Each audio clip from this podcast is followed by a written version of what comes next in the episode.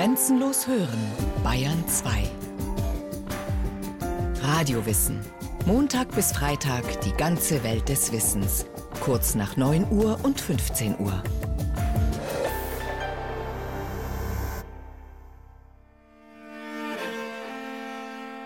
Ich will vor allem wiederholen, dass, wenn sich in mir nichts ändert, meine Seelenlage ganz gesichert erscheint.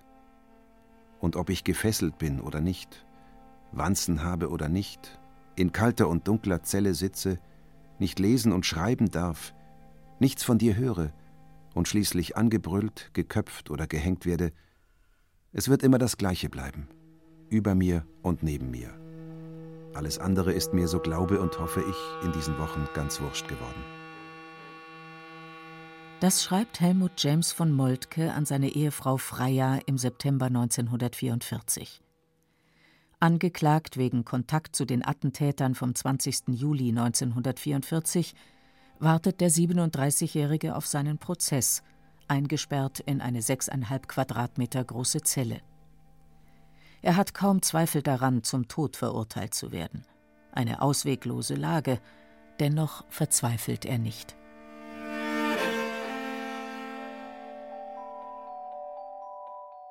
Denn in seinem Inneren ist von Moltke nahezu unerschütterlich. Die Liebe zu seiner Frau, die Gewissheit, das Richtige zu tun und sein fester Glaube machen ihn stark. Der hatte einen inneren Reichtum, der hatte Ressourcen. Der war ein begnadeter, begabter Mann, der aber auch durch seine Liebe mit seiner Frau eine innere Erfüllung hatte und für das, was er getan hatte, auch in den Tod ging. Das hat er mit auf sich genommen. Heutzutage nennen Psychotherapeuten wie Heidede Schneider das, was die innere Stärke einer Person ausmacht, Ressourcen und verstehen darunter Fähigkeiten wie Selbstakzeptanz, Bindungsfähigkeit oder Sinngebung, um nur drei wichtige zu nennen. Bei dem Widerstandskämpfer von Moltke drückt sich die Bindungsfähigkeit in seiner tiefen Liebe zu Frau und Kindern aus, Selbstakzeptanz und Sinngebung darin, dass er sicher ist, trotz Todesdrohung das Richtige zu tun.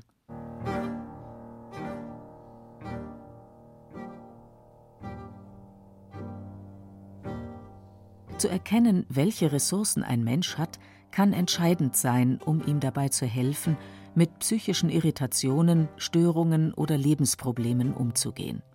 Ein Thema, das heute immer wichtiger wird, da die Zahl der psychischen Erkrankungen so hoch ist wie nie zuvor. Ressource. Französisch la ressource. Quelle. Aus dem Lateinischen resurgere, hervorquellen. A natürliches Produktionsmittel für die Wirtschaft. B. Hilfsmittel, Hilfsquelle, Reserve, Geldmittel. Psychische Ressourcen umfassen spezifische individuelle Handlungskompetenzen, aber auch innere Regulationsfähigkeiten und personengebundene Leibfaktoren wie Aussehen oder körperliche Vitalität. Ja, Ressourcen in der Psychotherapie sind im Prinzip sozusagen ganz verschiedenste Aspekte. Es können auf der einen Seite Finanzen sein oder auch wirklich so handfeste Ressourcen, auch soziale Unterstützung. Auf der anderen Seite können es auch jetzt auf die Person bezogen eher globale Konzepte sein, wie beispielsweise Selbstbewusstsein oder ein Gefühl zu haben, doch irgendwie habe ich eine Wirksamkeit, ich kann etwas dabei zutragen. Das ist der gesamte Möglichkeitsraum eines Patienten, der die Ressourcen umfasst. Christoph Flückiger von der Universität Zürich forscht seit vielen Jahren zum Ressourcenbegriff. Dieser hat sich in den letzten Jahrzehnten zu einem zentralen Begriff in der Psychotherapie entwickelt ging es vorher vor allem darum, zu erkennen, welche Defizite, Probleme und Unsicherheiten einen Menschen psychisch krank machen, ist mittlerweile der ressourcenorientierte Ansatz weit verbreitet. Ob Verhaltenstherapie, Gesprächstherapie oder Psychoanalyse, ohne Ressourcenorientierung geht in diesem Bereich nichts mehr. In der ersten Phase der Therapie geht es eigentlich nur darum, überhaupt zu verstehen, was beim Patienten weniger gut läuft und was, was gut läuft. Denn das, was gut läuft, zeigt, wo die Stärken einer Person liegen, und damit kann man in der Psychotherapie arbeiten. Es gibt dabei kein richtig oder falsch. Was den einen Menschen stärkt, schwächt den anderen und umgekehrt. So tankt der eine vielleicht bei einem Fünf-Kilometer-Lauf am Samstagmorgen auf, während es dem anderen viel besser tut, endlich einmal richtig lang auszuschlafen. Das heißt, Ressourcen sind individuell und situationsgebunden. Genau darin liegt aber auch eine entscheidende Schwierigkeit. Es gibt nämlich kein Patentrezept, wie man seine Ressourcen aktivieren und wieder auffüllen kann. Selbst Sport, Schlafen und gesunde Ernährung, die drei Allheilmittel, die in diesem Zusammenhang gern in unzähligen Ratgebern empfohlen werden, taugen nur begrenzt, meint Christoph Flückiger. Im Generellen ist es durchaus gut, auch eine gesunde Lebensführung zu haben. Als Beispiel guten Schlaf zu haben, sich auch zu achten und nicht zu lange auf dem Internet zu sein und so weiter. Das sind alles wichtige Dinge. Aber jetzt kann es durchaus sein, und dann kommen die Leute in die Psychotherapie, wenn sie alles das als Beispiel schon machen und es geht immer noch nicht. Oder sie merken, sie können es nicht überhaupt einhalten.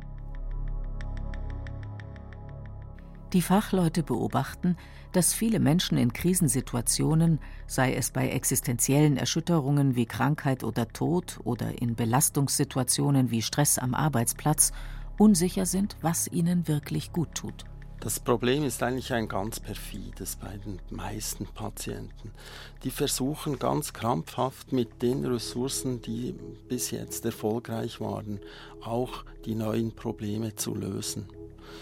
Jetzt haben sie aber in der Vergangenheit eben auch gelernt, ja, das war funktional, das kann ich machen. Als Beispiel, ganz viel zu arbeiten, damit ich äh, im System bleibe. Und das war ich bis jetzt ganz erfolgreich. Jetzt ist aber vielleicht so, dass ich so viel gearbeitet habe, dass ich eigentlich einmal zur Ruhe kommen möchte. Aber sozusagen das, was ich kenne und gelernt habe, ist einfach noch mehr zu geben. Und dann komme ich irgendwie in einen Teufelskreis. Die Ressource ist ja eigentlich schon und war früher, dass, dass ich viel arbeiten konnte, als Beispiel. Aber jetzt geht es nicht mehr. Und diese Lösung im Verharren in dieser falschen Ressource, das ist oftmals das Problem. So kann eine Fähigkeit, über die ein Mensch verfügt und die er immer als Kraftquelle wahrgenommen hat, in bestimmten Lebensphasen nicht nur hinderlich, sondern geradezu problemverstärkend wirken. Eine tiefe Liebe etwa kann zu Abhängigkeit führen, Perfektionismus zu Lebensuntüchtigkeit und Selbstbewusstsein zu Hybris. Klaus-Peter Lesch, Professor für Psychiatrie an der Universität Würzburg, erklärt, welche Fähigkeiten und Eigenschaften er für wichtig hält, um psychisch gesund zu bleiben. Wichtig sind positive Persönlichkeitseigenschaften und die sind ein Teil unserer Konstitution zunächst mal genetisch angelegt, wie zum Beispiel Flexibilität, hohes Aktivitätsniveau, also immer aktiv bleiben, Offenheit für Neues, also Persönlichkeitsmerkmale, die dann wiederum soziale Unterstützung bei Bezugspersonen wie eben Eltern, Freunde, Partner hervorrufen und uns damit widerstandsfähig machen. Darüber hinaus sind auch noch wichtige Faktoren eben Problemlösefähigkeit, hohes Selbstwertgefühl, hohe Sozialkompetenz mit Empathie, auch die Bereitschaft, Verantwortung zu übernehmen, insgesamt kreative Bewältigungsstrategien und vor allem natürlich eine zuversichtliche, positive Lebenseinstellung. Die Fachleute unterscheiden im Wesentlichen drei Bereiche, in denen wir idealerweise Ressourcen aktivieren können. Erstens persönliche Ressourcen, zu denen auch kognitive Fähigkeiten gehören, Temperament, Selbstregulation und Frustrationstoleranz. Zweitens sozioökonomische Ressourcen wie Bildung und die materielle Situation. Und drittens soziale Ressourcen wie Familie und Verwandte, Nachbarn und Freunde. Viele Ressourcen sind aber auch solche Fähigkeiten, die als ganz banal eingeschätzt werden. Dazu gehören Kulturtechniken wie das Sprechen und Kommunizieren oder das Zusammenleben mit anderen Menschen. Fähigkeiten, die die meisten von uns für selbstverständlich halten, wie Christoph Flückiger ausführt. Handlungen im Alltag, die wir uns gar nicht mehr so bewusst sind, wenn es geht, weil alles so hoch automatisiert ist. Wir müssen nicht mehr überlegen, wie rede ich jetzt und so weiter. Das geht automatisch. Und dennoch sind es eben ganz große Ressourcen und das macht es den Ressourcenbegriff auch ein bisschen schwierig, weil wir sozusagen wieder ganz an das Bansale denken müssen. Was macht es eigentlich aus, dass ich jetzt hier gerade etwas machen kann? Und oftmals sind es dann die banalsten Dinge. In der Psychotherapie sind es aber oftmals gerade eben auch die banalsten Dinge, die nicht mehr gehen dann.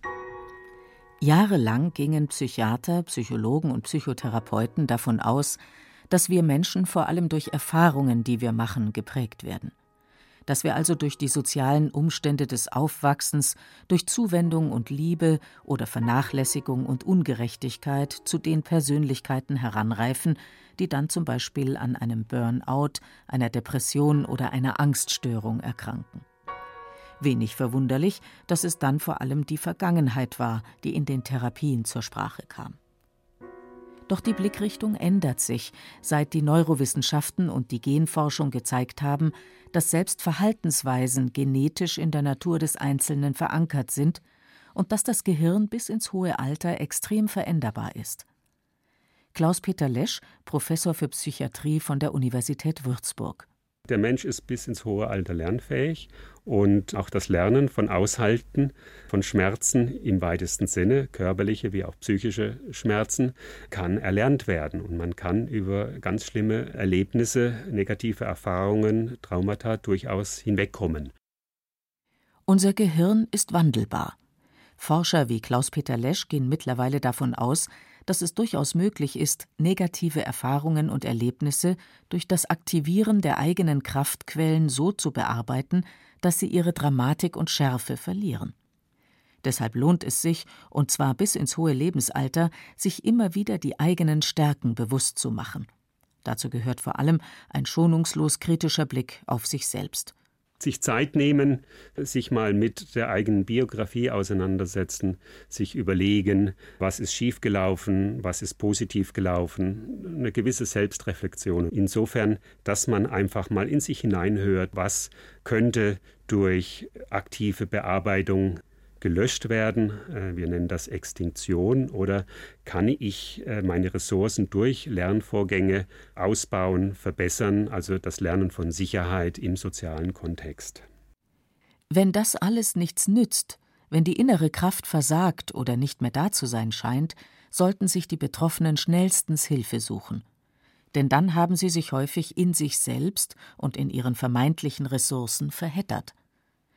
So ist zu verstehen, warum es im Durchschnitt acht Jahre dauert, bis ein psychisch kranker Mensch zum Therapeuten geht. Ein Blick in die Statistiken der Krankenkassen zeigt, dass es um die psychische Gesundheit zurzeit offenbar nicht zum Besten steht. Noch nie waren so viele Menschen wegen psychischer Probleme krankgeschrieben wie im letzten Jahr. Ob Burnout, Angststörungen oder Depressionen. Verantwortlich dafür sind offenbar vor allem drei Faktoren.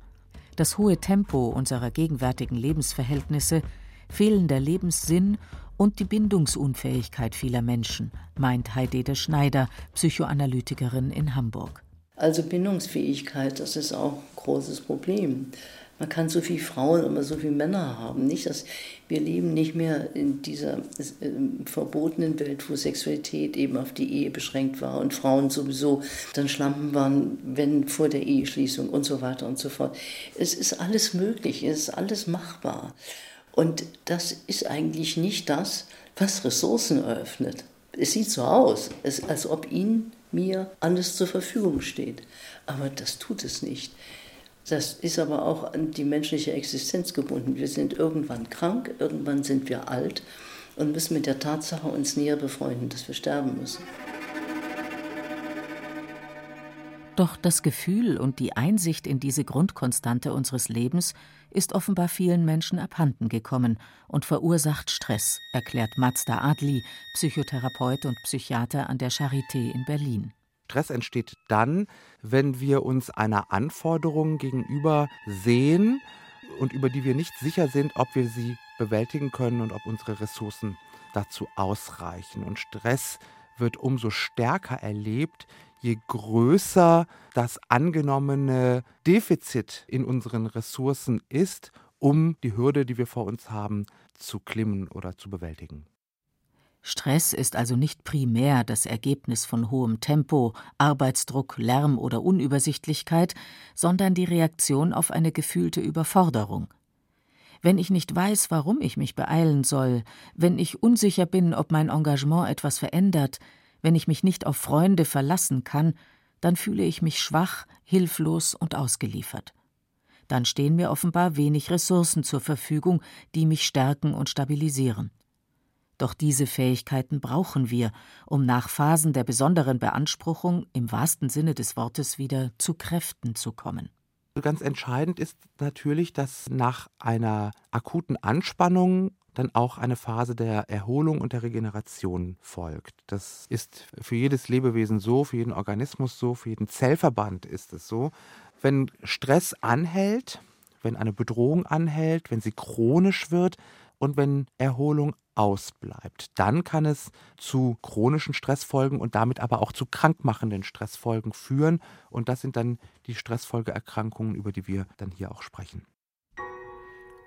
Zu Mazda Adli kommen immer mehr Menschen, die sich schwach fühlen, hilflos und ohne Balance. Mit ihnen übt er Stressmanagement. Geübt wird nach verhaltenstherapeutischen Regeln, die den Betroffenen helfen sollen, sich selbst zu stärken. Fähigkeiten, zum Beispiel soziale Probleme zu lösen, Fähigkeiten der Kommunikation, auch Fähigkeiten Aufgaben zu priorisieren, Wichtiges von Unwichtigem zu unterscheiden oder zum Beispiel auch, gerade wenn es eng wird und wenn man viel zu tun hat, was auf einen einbricht, sozusagen auch mal das höhere Ziel äh, zu sehen, sich nicht vom Strudel der Ereignisse gleich wegspülen lassen. Wer dazu in der Lage ist, kann zu Recht von sich sagen, gute, auch mentale und kognitive Ressourcen im Umgang mit Stress zur Verfügung zu haben.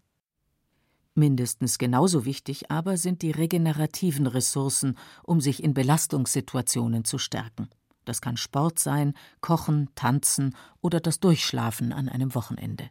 Manche Menschen haben eine ganze Palette von Möglichkeiten der Erholung und der Regeneration, auf die sie auch leicht zugreifen können.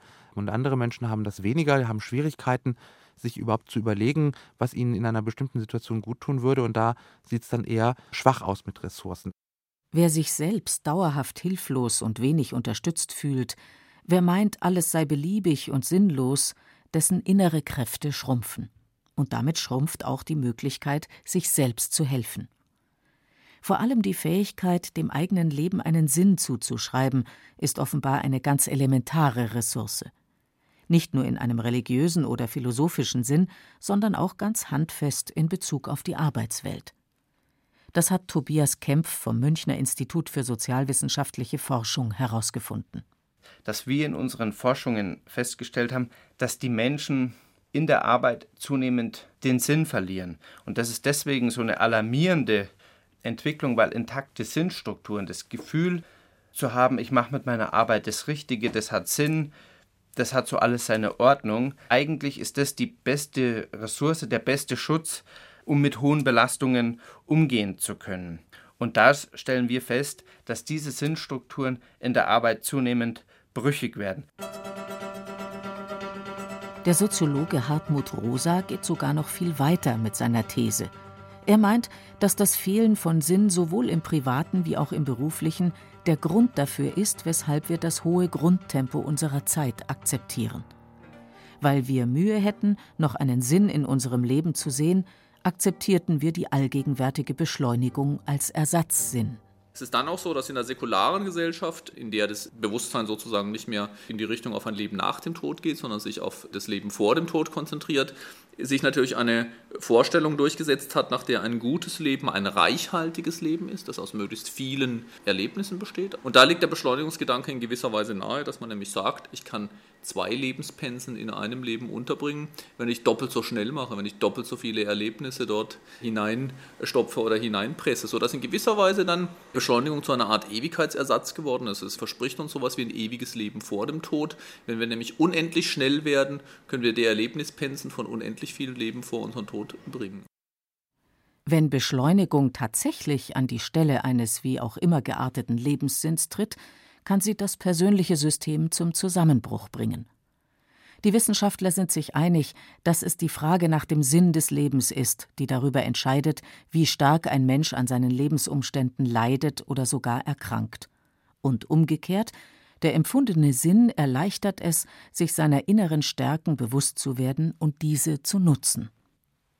Selbst unter denkbar widrigsten Umständen so wie es offenbar Helmut James von Moltke gelungen ist, während seiner Haft im Jahr 1944 an seiner Überzeugung festzuhalten, dass das menschenverachtende NS-Regime bekämpft werden musste, wie er im Oktober 1944 an seine Söhne geschrieben hat. Die Sache, wegen derer ich umgebracht werde, wird in die Geschichte eingehen, und kein Mensch weiß wie. Euch will ich aber Folgendes sagen. Ich habe mein ganzes Leben lang, schon in der Schule, gegen einen Geist der Enge und der Gewalt, der Überheblichkeit und der mangelnden Ehrfurcht vor anderen, der Intoleranz und des absoluten erbarmungslos Konsequenten angekämpft, der in den Deutschen steckt und der seinen Ausdruck in dem nationalsozialistischen Staat gefunden hat.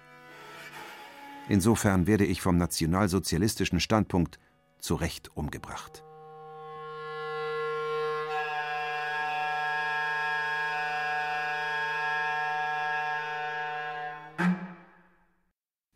Sie hörten Ressourcen Innere und äußere Kraftquellen von Daniela Remus. Es sprachen Beate Himmelstoß und Peter Veit. Technik Clemens Kamp. Regie Susi Weichselbaumer. Redaktion Susanne Pölchau. Eine Sendung von Radio Wissen.